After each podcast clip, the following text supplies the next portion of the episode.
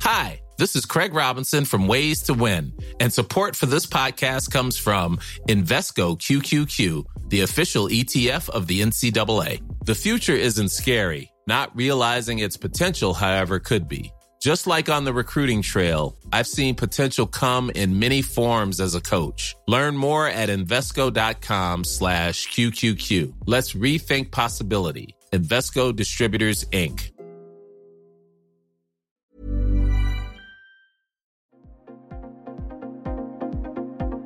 Ils sont au cœur de l'actualité ou la décrypte. Prenez des nouvelles de la France et du monde avec Fil Rouge, un podcast du Dauphiné Libéré.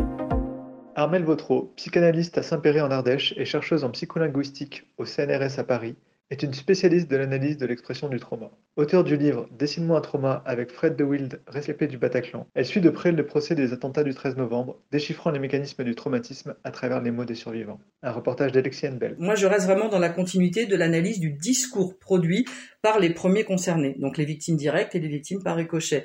Donc ce qui m'intéresse là, c'est de travailler l'analyse de tout ce qui est produit, euh, que ce soit sous forme scripturale ou picturale, autour de ce procès. Donc finalement, je continue à travailler sur la parole, sur le discours euh, des, rescapés et euh, des familles euh, des, victimes qui sont défuntes, mais j'analyse la manière dont ils retranscrivent et dont ils vivent ce procès eux.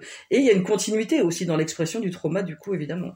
Finalement, on retrouve les, différents types de vécus et d'interprétations qu'on a déjà dans tous les livres. Il y a à peu près une cinquantaine d'ouvrages qui ont été publiés suite aux attentats. Donc, en tout cas, moi, j'en suis là de mon corpus d'études.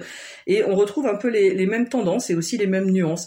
C'est-à-dire qu'il y a des gens pour qui il y a quelque chose de réparateur, et il y a des gens pour qui il y a quelque chose de l'ordre de l'englument. C'est-à-dire qu'on voit que ce procès ne va pas euh, réussir à leur faire passer cette étape difficile du SSPT, c'est le syndrome de stress post-traumatique. Il y a vraiment plusieurs euh, rescapés qui ont décidé de ne, alors pas de ne pas suivre le procès évidemment, je pense que ça c'est totalement impossible parce que l'histoire intime est vraiment liée au collectif, mais en tout cas qui ont quitté Paris. Par exemple, j'en connais plusieurs qui ont quitté Paris, plusieurs sur lesquels j'ai travaillé euh, les dernières années, qui sont carrément partis, pour certains provisoirement et pour certains vraiment qui ont quitté Paris définitivement avant le début du procès trop difficile et puis peut-être euh, pas envie de voir euh, sa propre histoire euh, exposée ou alors déformée parce que finalement le vécu d'un traumatisme, même si c'est un traumatisme collectif, ça reste quelque chose de très intime et singulier. Ah, c'est la grande difficulté en fait pour certains, ils ont une l'impression de se faire voler leur histoire et, euh, et, passer leur droit aussi de décider de la garder pour eux. Ce qu'on entend beaucoup là depuis dix jours dans, les témoignages, alors là par exemple à la télé, à la radio, c'est quand même c'est pas une volonté de réparation finalement parce que Heureusement, pour la grande majorité d'entre eux, ils ont été déjà reconnus comme victimes. Donc, il euh,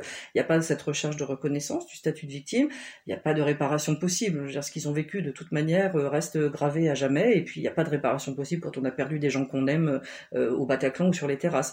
Mais il y a vraiment une, volonté, et ça, c'est essentiel dans le traitement du trauma. Il y a une volonté de restaurer le factuel. Il faut du factuel un des grands leviers pour réussir à sortir du SSPT, c'est de peu à peu de remplacer l'émotionnel par le factuel. Alors on ne le remplace pas complètement bien entendu, mais restaurer le factuel, c'est une manière de se réapproprier l'histoire en la vidant de cette notion de responsabilité et de culpabilité qu'ont presque toujours euh, les rescapés, les survivants. Donc restaurer le factuel, c'est avoir une chronologie, des données précises, et puis finalement en déduire que oui, les choses étaient inévitables, qu'on ne pouvait rien y faire, qu'on a fait comme on a pu. Ça, c'est essentiel. Et c'est peut-être ça, finalement, qui répare, en tout cas psychiquement, derrière le rescapé. Even when we're on a budget, we still deserve nice things. Quince is a place to scoop up stunning high-end goods for 50 to 80% less than similar brands. They have buttery soft cashmere sweaters starting at $50, luxurious Italian leather bags, and so much more. Plus, Quince only works with factories that use safe, ethical, and responsible manufacturing. Get the high-end goods you'll love without the high price tag with Quince.